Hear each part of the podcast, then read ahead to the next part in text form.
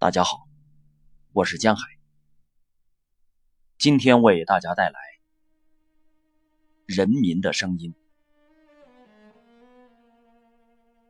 克拉夫基亚·格里格里夫娜·巴尔苏克，清理人的妻子；塔马拉·瓦西里夫娜·别洛卡娅，医生；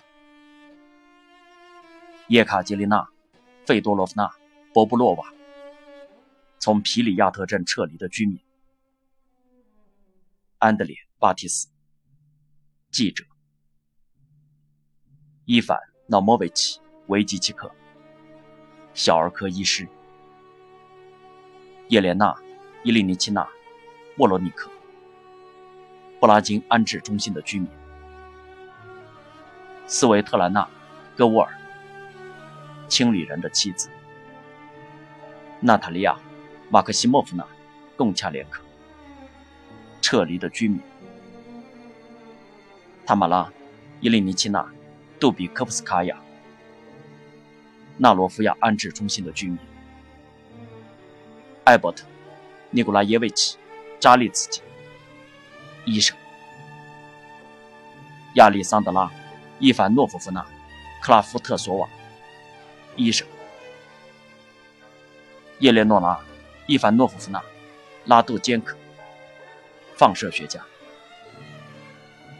伊莲娜·尤里夫娜·卢卡舍维奇，接生活；安东尼娜·马克西莫夫娜·拉里沃奇克，撤离的居民；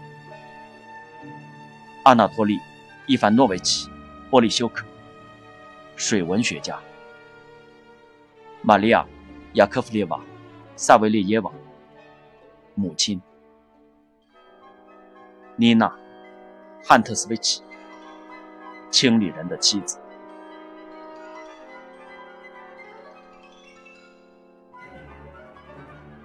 我很久没有见过因为怀孕而开心的女人了，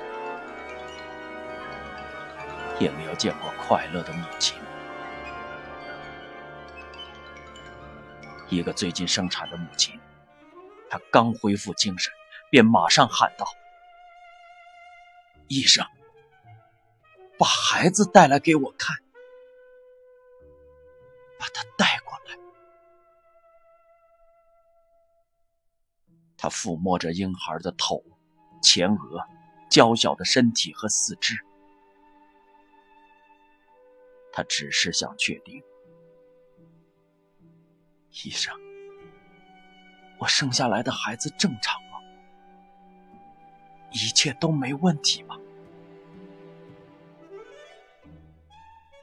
护士帮婴儿喂食，母亲很害怕的说：“切尔诺贝利离我的住处不远，我曾去那里探望我的妈妈，我被黑色的雨淋到了。”他还告诉我们他做的梦。他梦到他生了一头有八只脚的小牛，还有长着刺猬头的小狗，真是古怪的梦。女人们以前不会做这样的梦，至少我从没听说过。我当接生婆已经三十年了。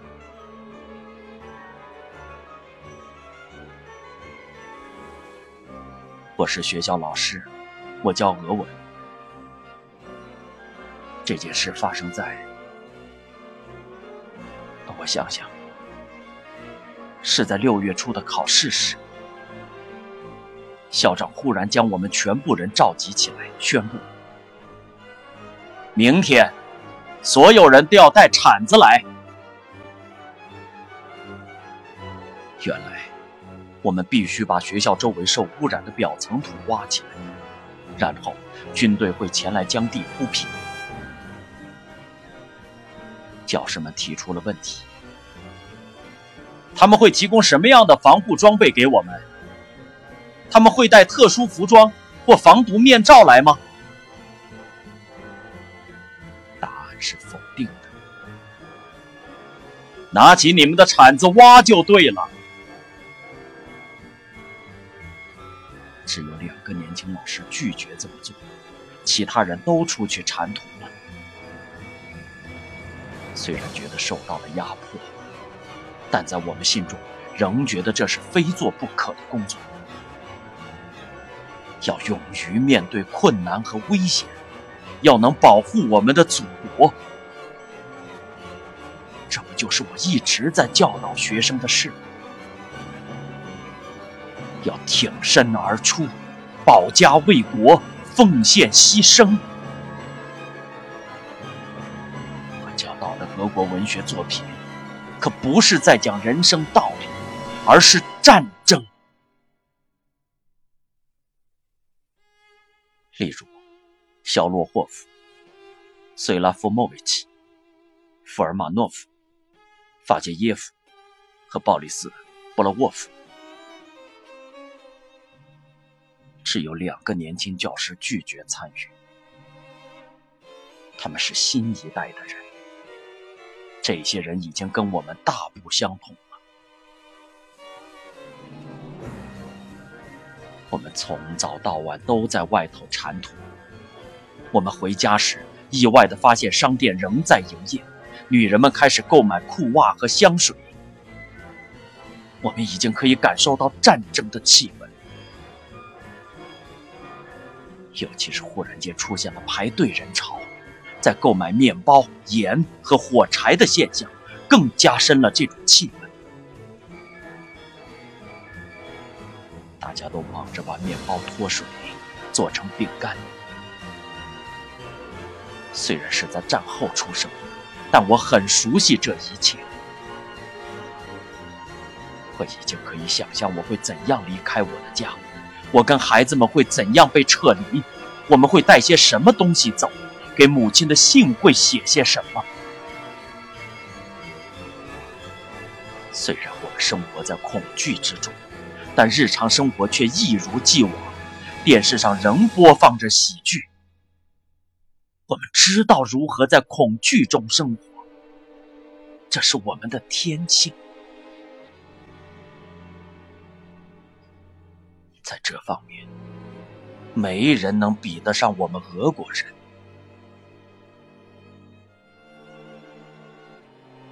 军队进村后，开始撤离居民，街道上很快便充斥着军事器材、装甲运兵车、盖着绿色帆布的军用卡车，甚至还有坦克车。居民在士兵的注目之下撤离村庄，这样的气氛充满了压迫感，特别是对那些参与过战争的人来说。刚开始，人们抱怨俄罗斯人，是他们的反应炉出了问题，所以是他们的错。然后渐渐改口为。都是政府的错。切尔诺贝利事件常被拿来与战争相提并论，但前者严重多了。战争是人们可以理解的，而切尔诺贝利呢？人们对此哑口无言。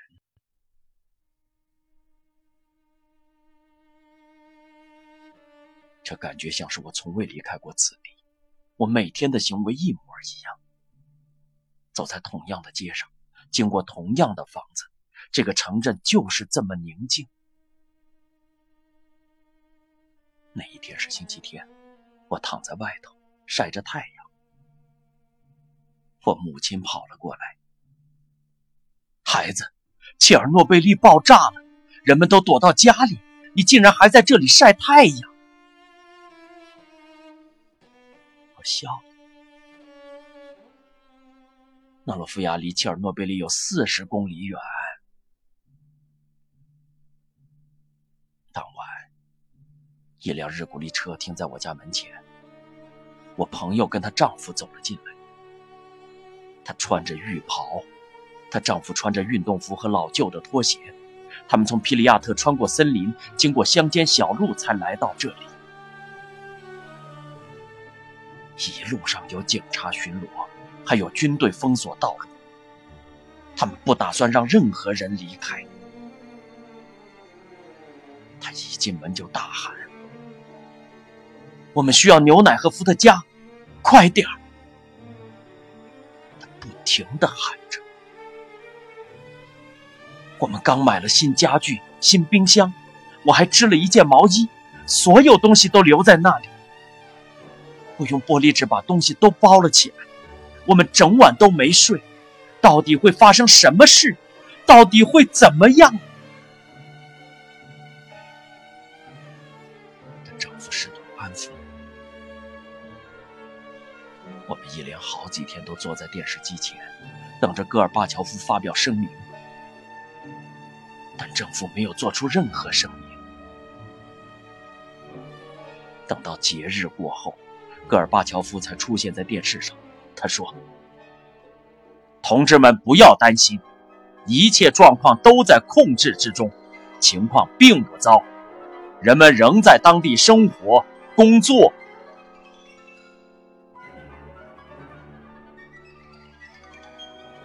从村庄撤离的牲畜被赶到地方行政中心的指定集合点，那些奶牛、小牛和猪群像疯了一样，在街上到处乱跑。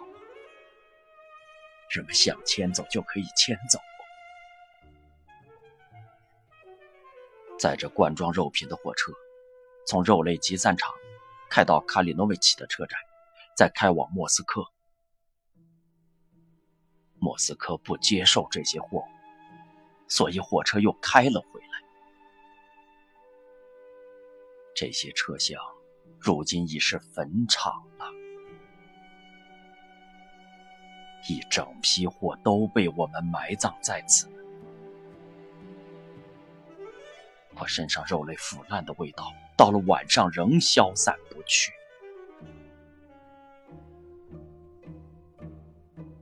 这就是核子战争的味道吗？在我的印象中，战争的味道是硝烟味才对。起初，他们会在夜间把孩子们运出来。他们打算隐瞒这场灾难，但人们还是发现了。人们会带着牛奶罐来到我们的巴士前要食物，还自己煎派来吃。这情况就跟战争时一模一样，没有比战争更贴切的比喻。接着，在地方行政官的办公室开了一场会议。这气氛像是在战时一样，所有人都等着民防科科长发言，因为大部分人对辐射一无所知，只有高中物理教过一点。科长走上台，照本宣科地念着核战书的内容，例如。一个士兵受到五十伦琴的辐射，就必须离开前线。如何建造避难所？如何穿戴防毒面具？以及测定爆炸范围的数据等等。我们搭着直升机来到污染区，我们全都装备齐全，没穿内衣。穿着看起来像厨师的廉价棉质雨衣，外头罩着防辐射的材质，戴着连指手套和外科用口罩，身上还挂着各式各样的装备。我们降落在某个村庄，那里的小男孩正在沙堆里玩耍，似乎什么事都没有发生。一一个孩子嘴里衔着一颗石头。另一个孩子咬着树枝，他们都没穿裤子，裸露着身体。我们收到命令，不能造成民众恐慌，而现在我要承受这一切。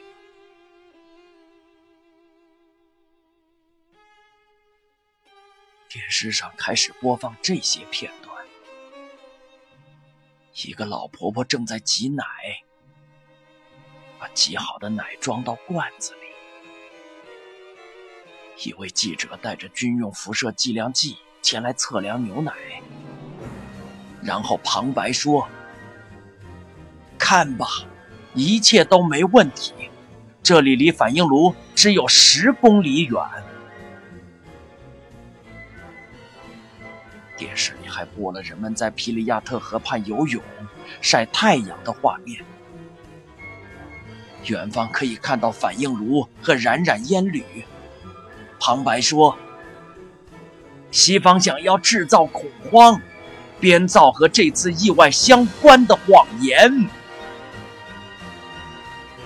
然后，记者会再次拿出辐射计量计，测量盘子里的鱼、巧克力条，或者小贩卖的松饼。这些全都是假的。当时军用的辐射计量器是设计用来测量环境辐射量，而非测量单一物品的。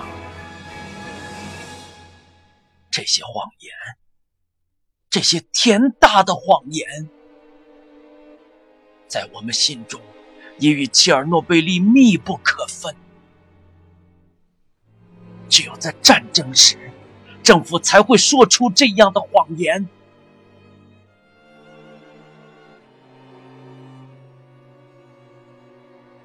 我们正在等待第一个孩子的出生。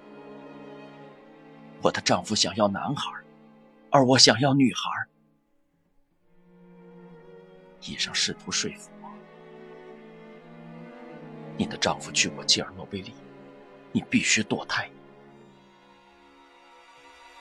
我丈夫是个卡车司机，他在灾难发生的前几天被叫去运送沙石，但我听不进任何人的意见。生出来的婴儿是个死胎，少了两根指头，是个女孩。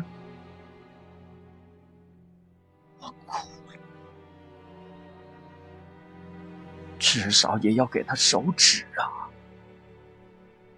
我心想，她毕竟是个女孩。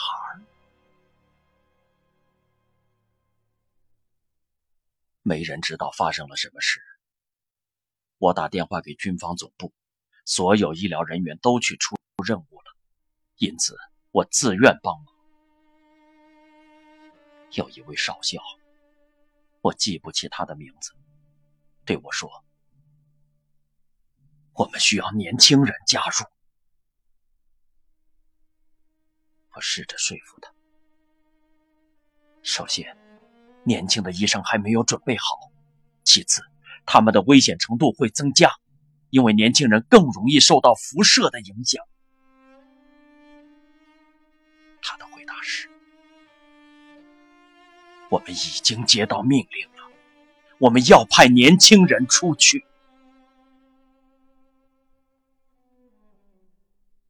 患者伤口愈合的速度越来越慢。我还记得第一次下辐射雨的情景。人们后来称之为“黑雨”。我们是世界上最好、最杰出、最强大的国家，但人们并没有准备好应付这种事。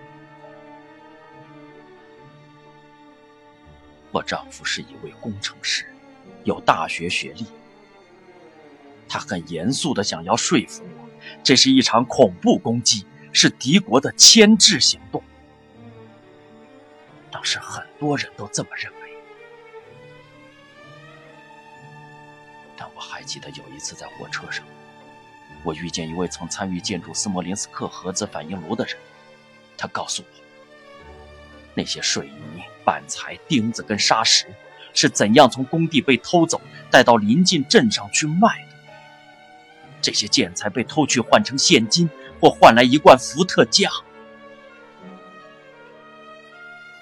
党中央会派人到城镇来跟工厂与工人们商谈，但是来的人却不知道如何去除辐射活性，不知道如何保护孩童，也不知道食物里渗入了多少放射线系数。他们不知道什么是阿尔法，贝塔、伽马射线，也全然不懂放射生物学、离子化辐射，更不用说懂同位素了。对他们而言，这些东西就像从外星来的一样。他们只知道颂扬苏联人民的勇敢，讲述军队的英勇事迹和揭露西方间谍组织的阴谋。当我在党内集会中提出怀疑时，他们却告诉我要取消我的党籍。我很害怕继续住在这片土地上。他们给了我一个辐射计量计。但有了这个又能如何？我洗好衣服，洗得既洁白又干净，辐射计量计却响了起来。我烹饪食物，制作饼和派，辐射计量计又响了起来。连我铺床时，它都会响。我要这个东西做什么？我哭着给我的孩子们喂饭，他们会问：“妈妈，你为什么要哭？”我有两个男孩，他们没去托儿所或者幼儿园，他们总是待在医院里。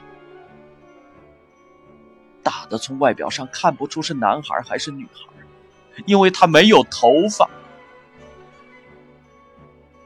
我带他去看过医生。也看过传统医者，在同年级的孩子里，他是最瘦小的。他不能跑步、玩耍。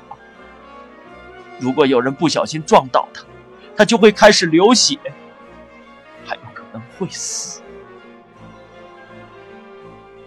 他得了一种血液疾病，这个病名我不知道怎么发音。跟他一起躺在医院，心里想：他快要死了。我后来才知道，不应该这么想。我躲在浴室里哭泣，没有任何一个母亲会在病房里哭，他们都会到浴室或厕所里哭。我回来时，带着满脸笑容。脸颊好红润，你会好起来的，妈妈，带我离开医院，在这里我会死，在这里的每个人都死了。现在我该去哪里哭？去浴室吗？浴室前面已经排起了队。排队的人都跟我有着相同的处境。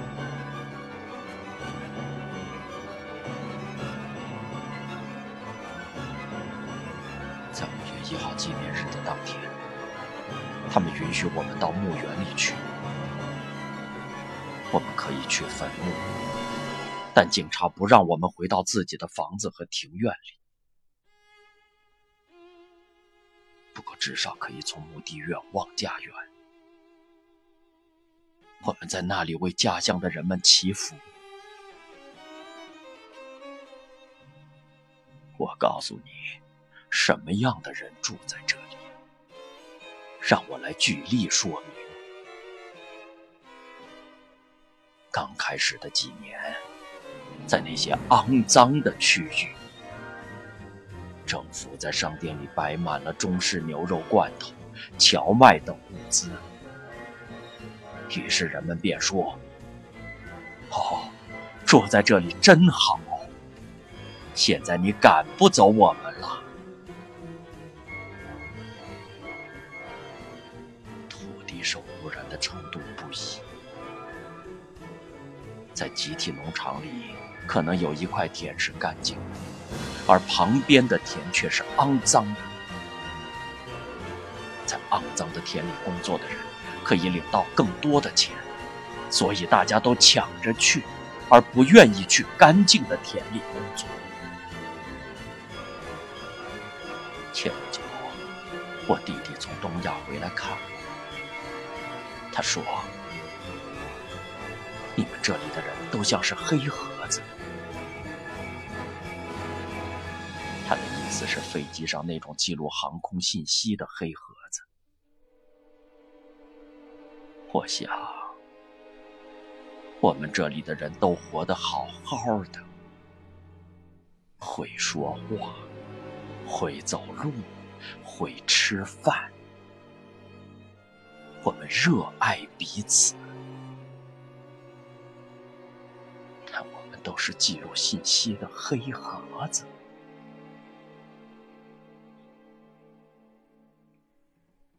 我是一个儿科医师，孩子们有不同的观点。举例来说，他们不认为癌症等于死亡，他们还不知道这两者之间的关联。他们对自己身上发生的事了如指掌，例如诊断结果、服用的药品、手术的名称，他们懂得比他们的母亲还多。他们过世的时候，脸上有着惊讶的表情。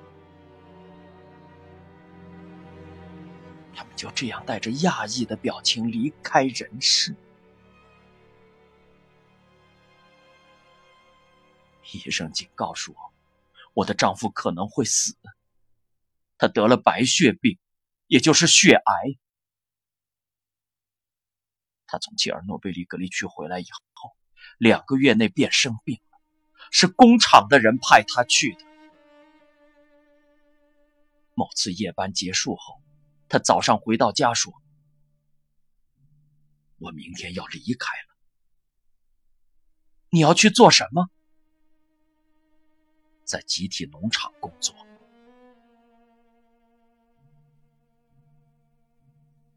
他们在方圆十五公里的土地用耙子耙起麦秆，采收甜菜，挖马铃薯。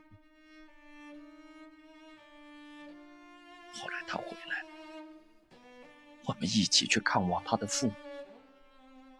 他跌倒时正在跟他父亲一起补墙。我们叫了救护车，送他去医院。他的白细胞过高，已达到有生命危险的程度。回来时他说。我就要死变得很安静。我试着说服他不要这样想，我哀求他，但他不相信我。后来我帮他生了一个女儿，他才肯听我的话。有一次，我早上醒来，看着一旁熟睡的他，心想：我以后一个人该怎么办？人不应该一直想着死亡，所以我把脑海中的这些念头赶走。如果我早知道他会因此生病的话，我会把家里的门都锁上。我会站在门口挡着，我会用家里所有的锁，把每一扇门都锁起来，不让他离开。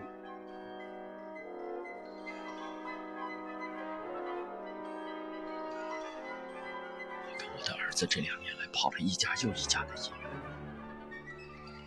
我不想再听到或读到关于切尔诺贝利的事。我什么都见识过。医院里的小女孩玩着洋娃娃，他们会合上洋娃娃的眼睛，假装洋娃娃死了。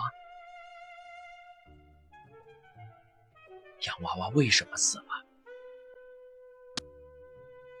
因为他们是我们的小孩小孩子都活不了，生下来以后就会死。我的孩子二乔木七岁了，但是看起来像五岁的孩子一样。我看到他闭上眼睛，以为他睡着了，我哭了起来。以为他不知道，但他却开口说：“妈妈，我要死了吗？”他会沉沉睡去，几乎没有呼吸。我会跪在他的床边，二乔，睁开你的眼，跟我说话。我心想，他的身体还是暖的。他会睁开眼睛，然后又沉沉睡去。像是死了一般，二乔，睁开你的眼，不会让他死的。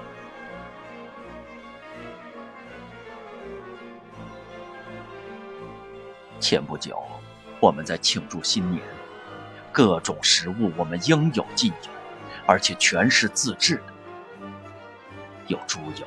肉类、腌菜，连伏特加都是自制的，只有面包是从商店里买自制也就意味着这些东西是从切尔诺贝利来的，残留着色和丝的余味。但我们还能从哪里取得物资？镇上的商店都空了，就算有东西买，以我们的薪水和抚恤金也买不起。家里来了一些客人，是我们的邻居，都是些年轻友善的人。一个是老师，另一个是集体农场的技工，还有他的妻子。我们吃饭喝酒，然后开始唱起歌来。我们都不由自主地唱起那些老歌，革命歌曲和军歌。柔和的晨曦照亮了古老的克里姆林宫，那是个美好的夜晚，像是回到了过去。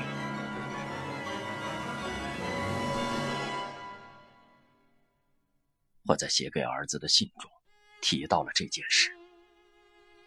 他是学生，住在首府。